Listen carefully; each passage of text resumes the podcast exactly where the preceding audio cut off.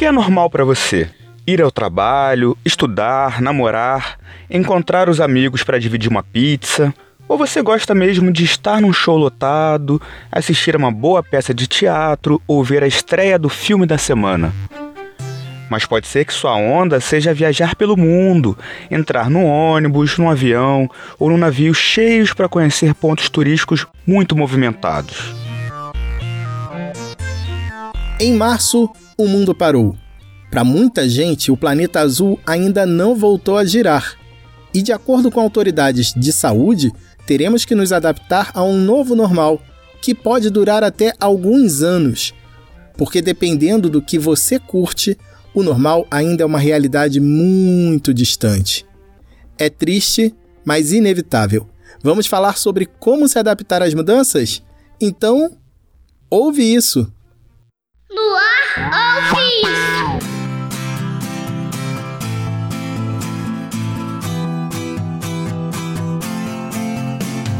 Ei pessoal, seja bem-vindo, seja bem-vinda. Este é o Ouve Isso, seu podcast de comportamento e cultura pop. Eu sou o Victor Ribe e quem está aqui comigo é o Rodrigo Bap. Oi, Bap, beleza? Oi, Vic. Oi, pessoal. Aproveito para lembrar que sempre tem material extra nos nossos perfis no Twitter e no Instagram. Sabe aquela foto, aquela imagem que a gente cita aqui? A gente bota lá para você visualizar melhor. Nas duas redes, a nossa arroba é podcast Ouve Isso.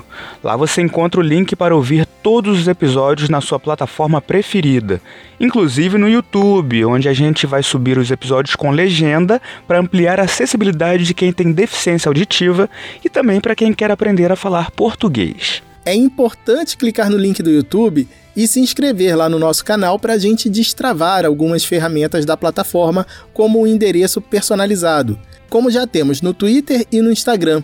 E nas redes, você pode falar com a gente, como fez a Camila Felipe, que pediu um episódio sobre a nova normalidade. Pois é, desde que o mundo entrou em quarentena, a gente ouve os especialistas em saúde falarem sobre os novos hábitos de comportamento e de consumo. É o chamado novo normal. Eu fiquei pensando em tudo o que pode mudar e aquilo que não pode mudar de jeito nenhum. Trabalhamos com exemplos, BAP. Conta aí, o que, que pode mudar? Cara, acho que o hábito de usar máscara como proteção seria uma boa mesmo no pós-pandemia. Não digo usar sempre, mas na forma que já é utilizado no Japão, por exemplo. Muito antes da atual crise sanitária, os japoneses já tinham o costume de usar máscaras faciais quando estavam gripados. Eles faziam e fazem isso não apenas para se protegerem, mas para protegerem o outro e evitar que mais pessoas se contaminem. E é por isso que o uso da máscara é um cuidado não só consigo, né, mas com todos. E para você, Vicky, o que faz parte do novo normal ou deveria fazer, né? Eu acho que incorporar no dia a dia a etiqueta respiratória para não tossir ou espirrar livremente é super tranquilo. Custa nada colocar a mão na frente, logo depois lavar ou passar álcool em gel. Aliás, lavar as mãos direitinho e usar álcool em gel quando isso não for possível, eu acho bem aceitável também. Mas a gente precisa pensar no nosso consumo desenfreado, né? A impressão que dá é que a gente pode consumir menos e passar mais tempo em casa, usando tempo e dinheiro com o que importa, com bastante cultura. E a cultura é, tem um papel importante nesse processo todo de quarentena, né? Perdi a conta de quantas lives eu vi, quantas músicas, filmes e séries eu descobri, maratonei. Tentei, mas ainda não consegui colocar os livros todos em dia, mas chego lá. A gente pode até fazer um post com algumas dicas, hein, Vic? Mas tá, até agora a gente só falou da parte fácil. Vamos aumentar a dificuldade, hein? Mas agora quem começa é você, Vic. O que, que não pode mudar? Ah, é aquilo, né? Tem coisas que se a gente mudar muito acabam perdendo a essência. Eu sei que tem muita gente que depende economicamente disso, mas a gente vai falar sobre grana depois, porque essas pessoas tinham que ter uma renda para viver com dignidade durante um tempo mesmo sem trabalhar. É que eu acho, por exemplo, que não existe show, teatro e boate em esquema de drive-in. Porque a graça desses lugares, né, é olhar no olho, sentir as pessoas de perto, esbarrar de vez em quando. No teatro, por exemplo, nada vai substituir uma plateia inteira concentrada em silêncio, ou dando gargalhadas, ou chorando. Show e boate também. Quem nunca se emocionou junto com um desconhecido, abraçou, pulou. E eu, que além de curtir muito ver a galera se divertindo nos shows e sentir aquela energia, gosto demais de ir ao estádio para assistir aos jogos de futebol, especialmente do meu Flamengo, né? A emoção do gol, a torcida cantando, dá até um arrepio saudoso aqui. Mas eu entendo e defendo jogos sem público no momento. Aliás, nem era para o futebol ter voltado no Brasil com essas médias de mortes e casos tão elevados. E eu também curto demais o carnaval. Não existe carnaval com distanciamento social. Carnaval é aquele lance, né? Corpo a corpo, brincando ali, dançando, conhecendo as pessoas. E aí segue o impasse. As escolas de samba não devem desfilar ano que vem, segundo notícias recentes. E não dá nem para pensar em blocos sem vacina, né? Então, eu sou meio radical com isso. Acho que não faz o menor sentido ter enquanto não for desse jeito. E para as pessoas que vivem disso, a gente precisa garantir que elas tenham renda para segurar a vida até lá. A gente precisa sair dessa juntos. O governo poderia tentar viabilizar essa ajuda por meio da Seguridade Social. A principal parte da Seguridade é o sistema de previdência social, que no ano passado respondeu por 25% do orçamento federal, mais ou menos. Ou seja, um quarto do orçamento paga benefícios como auxílio-doença, aposentadorias e pensões. Parece muito, né? Mas sabia que tem outra coisa que abocanha uma fatia bem maior do dinheiro que o governo arrecada, basicamente em cima dos nossos impostos? É o serviço da dívida, que reúne o gasto com juros e amortizações e vai direto para os cofres dos bancos. Enquanto a Previdência Social, que beneficia os trabalhadores, fica com 25% do orçamento, o serviço da dívida responde por 38%. De acordo com a auditoria cidadã da dívida, dos 2 trilhões 771 bilhões de reais que o governo federal gastou no ano passado, 1 trilhão e 38 bilhões serviram exclusivamente para encher os cofres dos bancos. O curioso né, é que a gente passa a vida inteira ouvindo falar que a Previdência é que gera rombo nas contas públicas, mas é por causa dela que milhões de pessoas ainda têm algum dinheiro para comer, morar, se vestir e comprar remédios. Mas o rombo verdadeiro é causado por esse dinheiro dos bancos, que custa 50% mais que a Previdência e não se reverte em nada que possa tornar o nosso país menos desigual. O Ministério da Economia estima já ter destinado mais de 700 bilhões de reais para a pandemia. Uns 200 milhões devem ir para o auxílio emergencial, que vai beneficiar mais de 66 milhões de pessoas. Se em vez de dar um trilhão aos bancos, desse para a população, daria para distribuir o auxílio para mais de 300 milhões de pessoas durante quatro meses. É mais que toda a população brasileira. Óbvio que é só uma comparação, mas dá para ter uma ideia de que podemos aproveitar esse momento para pensar no mundo mais justo e moderno. A gente está passando por um período de mudanças muito radicais, com cada vez menos vagas de trabalho. A pandemia evidenciou isso. Precisa ter tanta gente trabalhando em locais aglomerados, tanta gente no transporte público. A gente tem que pensar nisso, né? Robôs, por exemplo, não usam transporte público e podem ficar aglomerados à vontade no trabalho. Por outro lado, tem algumas atividades que só o ser humano sabe fazer, né? Mas a gente tem que adequar essa realidade, essa necessidade de trabalho e as demandas à realidade social, garantindo também espaço para as pessoas viverem, né? E as pessoas precisam ter também uma renda mínima para ter uma vida digna, morar em locais seguros e ter algum lazer. A pandemia tem mudado muita coisa, mas essa história aí da renda básica tem sido uma dificuldade, viu? Mesmo com auxílio emergencial mostrando o quanto ela é necessária. E por falar em mudança, e esse monte de gente na rua, sem máscara, como se a gente já tivesse vacina, o remédio eficaz contra a Covid.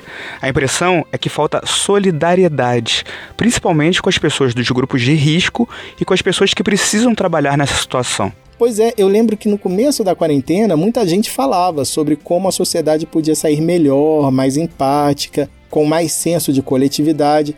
Mas parece que o pessoal estava otimista demais, né? Verdade, Vic.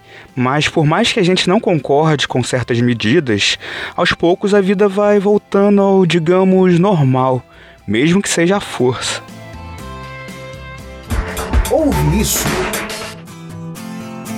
Mas se a vida vai voltando ao normal em tempos tão anormais, é importante saber fazer essa transição, né?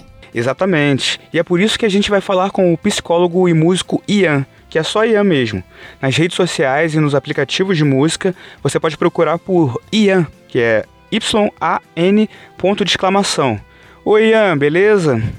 Oi Rodrigo, oi pessoal. Oi Ian, seja bem-vindo. Então, essas medidas de isolamento acabam afetando emocionalmente todos nós, né? E a gente sabe que a volta será diferente do que a gente estava acostumado, né? Como é que a gente deve retomar essa convivência? Então, como se trata de uma mudança muito radical, a pandemia ela mudou drasticamente a vida das pessoas. Isso por si só já é um grande disparador de ansiedade, como também o fato de lidarmos com uma doença que ainda é nova e que está passando por constantes atualizações. Isso também é, pode ser um disparador de de pensamentos obsessivos, pensamentos de atitudes neuróticas, porque existe o cuidado, mas ao mesmo tempo também existe uma exposição né, constante a essa overdose de informações e de notícias que são desagradáveis e são necessárias. E o ambiente mesmo, o clima é muito ansiogênico. Aí agora entra o agravante da socialização. Nós somos seres sociais e precisamos né, estabelecer relações de intimidade, precisamos do contato humano e agora esse contato ele se tornou perigoso. Então tem essa associação. Com isso, uma forma, uma saída seria reconfigurar a forma como expressamos os, os afetos, né? E aí fazer um uso das tecnologias.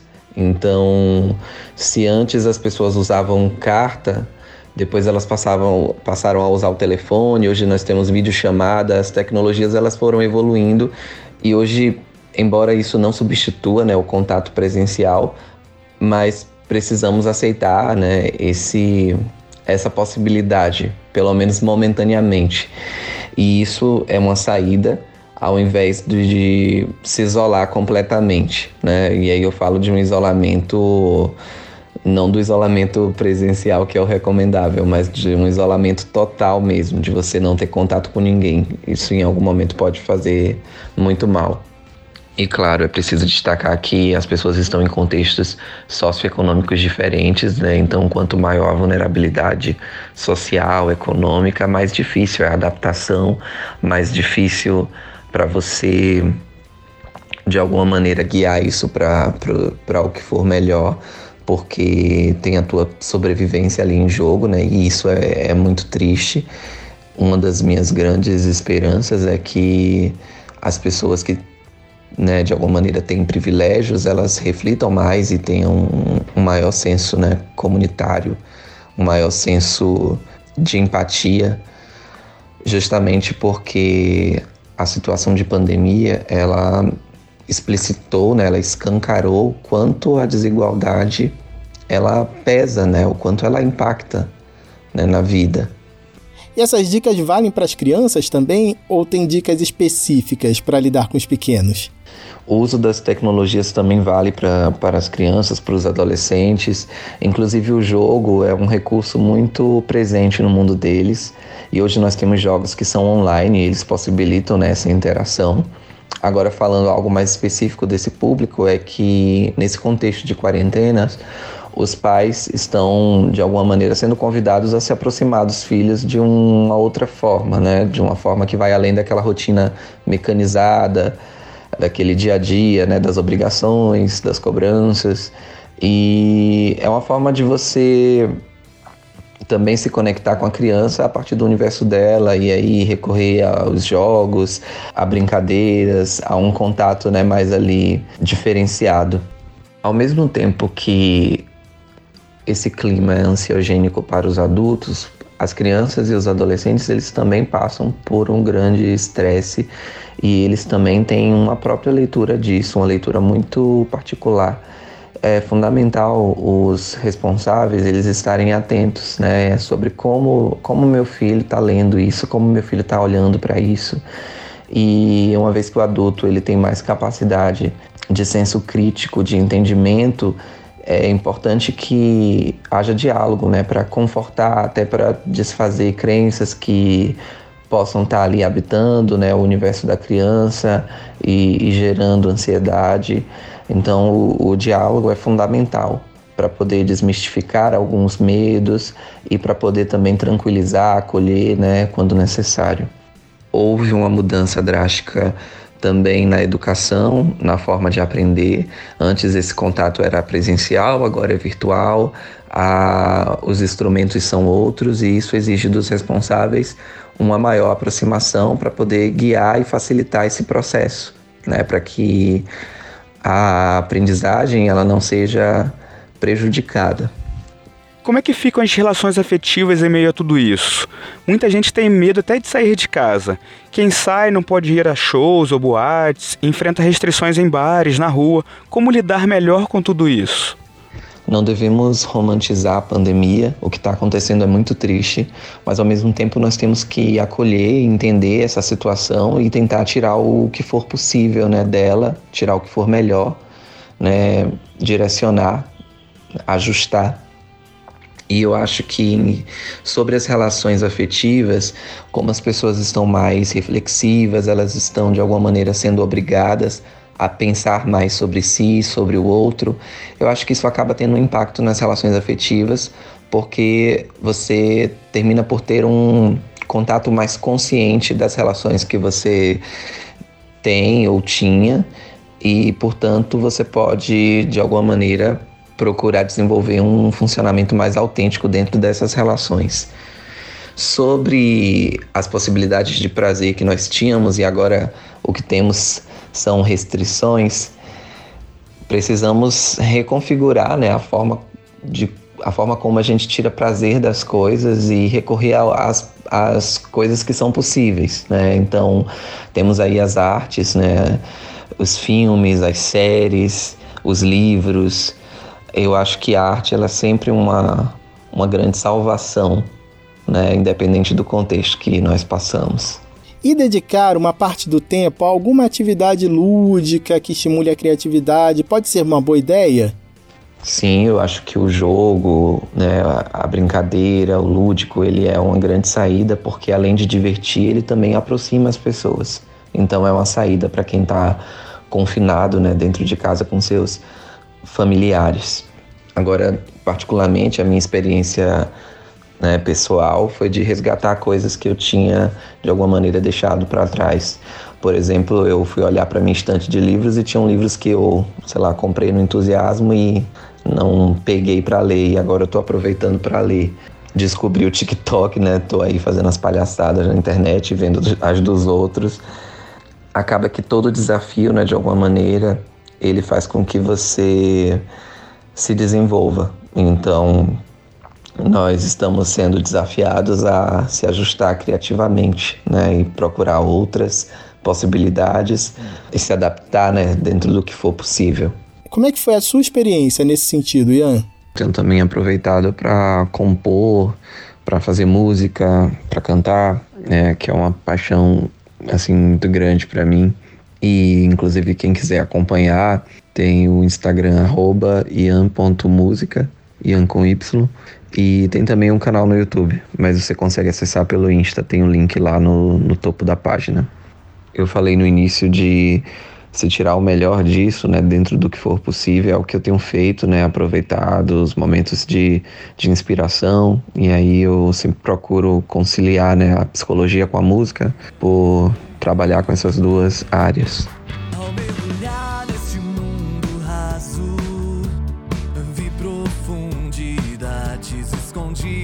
Nós estamos desconectados. Autenticidade é uma ilha.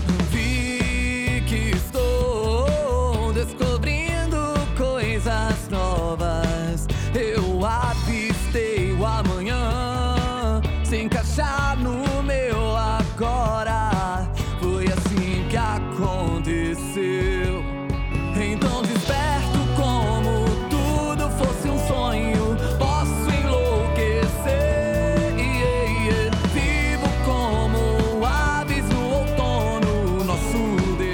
A gente ouviu aí um trecho da música do Ian, Próximo e Distante. Que legal, Ian.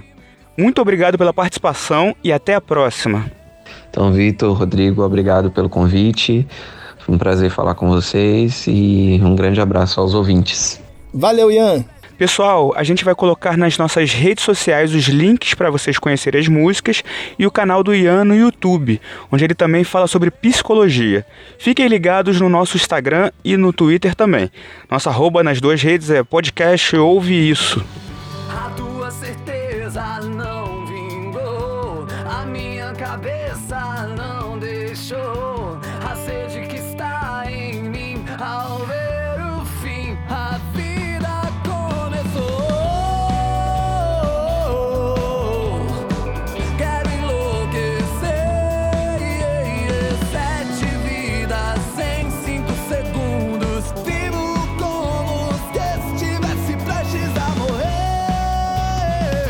Cultura e comportamento.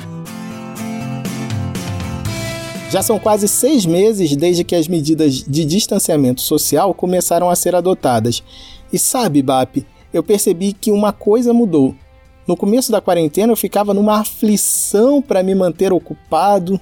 Pois é, parece errado ficar à toa, sem ter o que fazer, né? Isso! Mas não é. Poxa, a gente já passava o dia inteiro na rua, comia com pressa, mal tinha tempo de descansar. Agora, em casa, não precisamos nos deslocar até o trabalho. Eu não tenho saído. Aí acaba sobrando algum tempo para ler, para ver filmes e séries, estudar, mas também para parar, pensar na vida, ficar um pouco à toa e tomar fôlego para continuar, né? É, isso me lembra o sociólogo italiano Domenico De Masi. Ele ficou muito famoso no mundo inteiro por defender o chamado ócio criativo. É um ócio que não tem nada de negativo. É uma forma de deixar a mente livre para estimular a criatividade. Em um vídeo publicado no canal do YouTube Leandro Carnal Admiradores, o filósofo brasileiro Leandro Carnal explica rapidamente como funciona e como é importante esse tempo de ócio.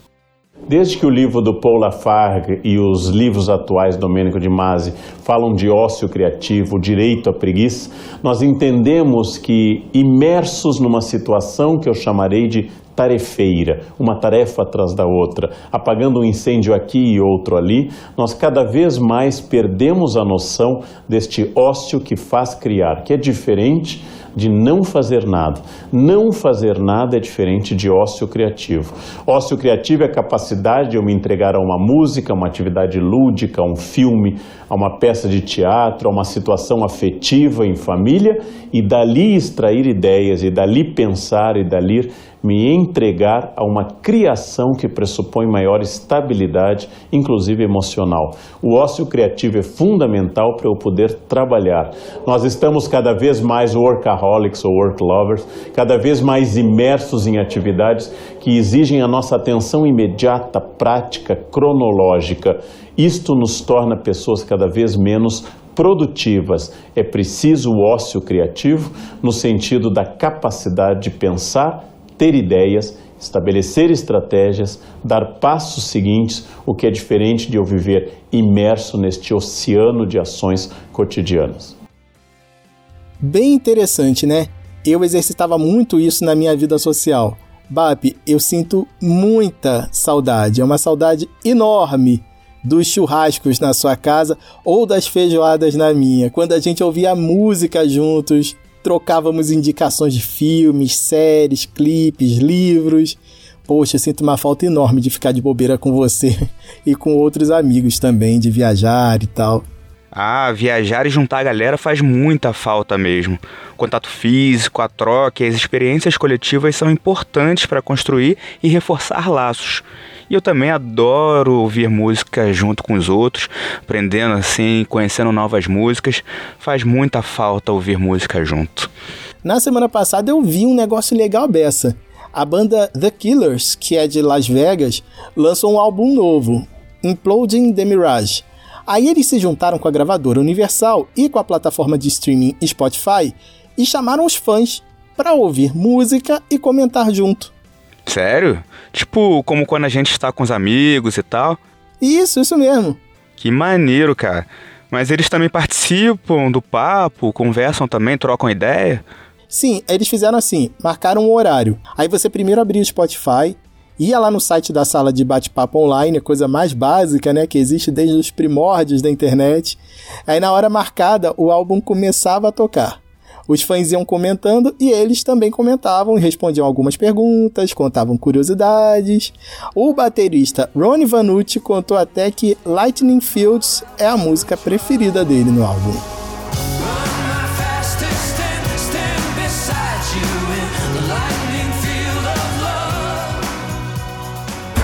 Ouve isso.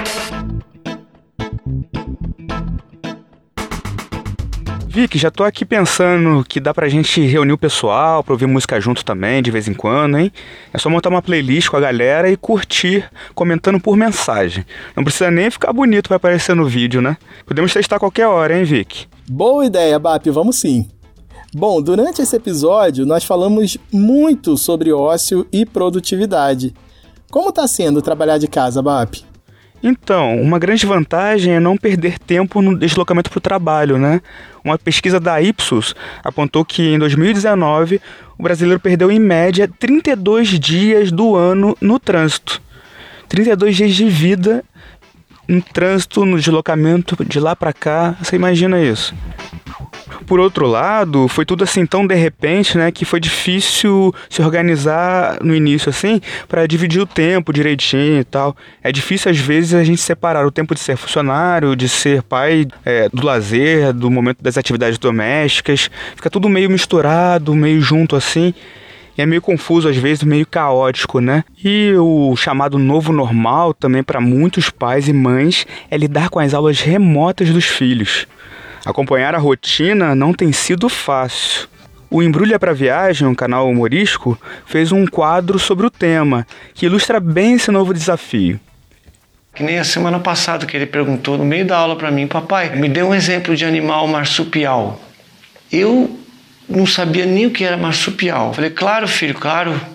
Vou só tomar uma água. Enquanto eu fui pegar água, eu liguei o filtro ali, já procurei no Google, gritei: canguru, tem o canguru, né? Jogando assim meio solto e me safei. Mas ontem, por exemplo, ele queria fazer uma divisão de número decimal no meio da aula comigo. Depois que veio a calculadora, quem é que sabe fazer divisão com número decimal? Desce zero, vírgula ali, não tinha como. Não tive dúvida. Eu simulei um ataque, caí no chão, comecei a babar, tremer ali a criança ficou assustada, claro. Falei, papai tá bem, segue sua aula, vou respirar no quarto. Me tranquei no quarto até acabar a aula online. Mas não dá para fazer isso todo dia, né? Então eu queria evitar esse constrangimento, pedir uma ajuda da escola, não sei. De repente proibir a criança de perguntar coisa para os pais, principalmente ao vivo, né? Também pode mandar a matéria, a professora, uns dois dias antes escondido para os pais, para a gente poder ter tempo de estudar. Ou fazer da aula online mais uma brincadeira mesmo, né?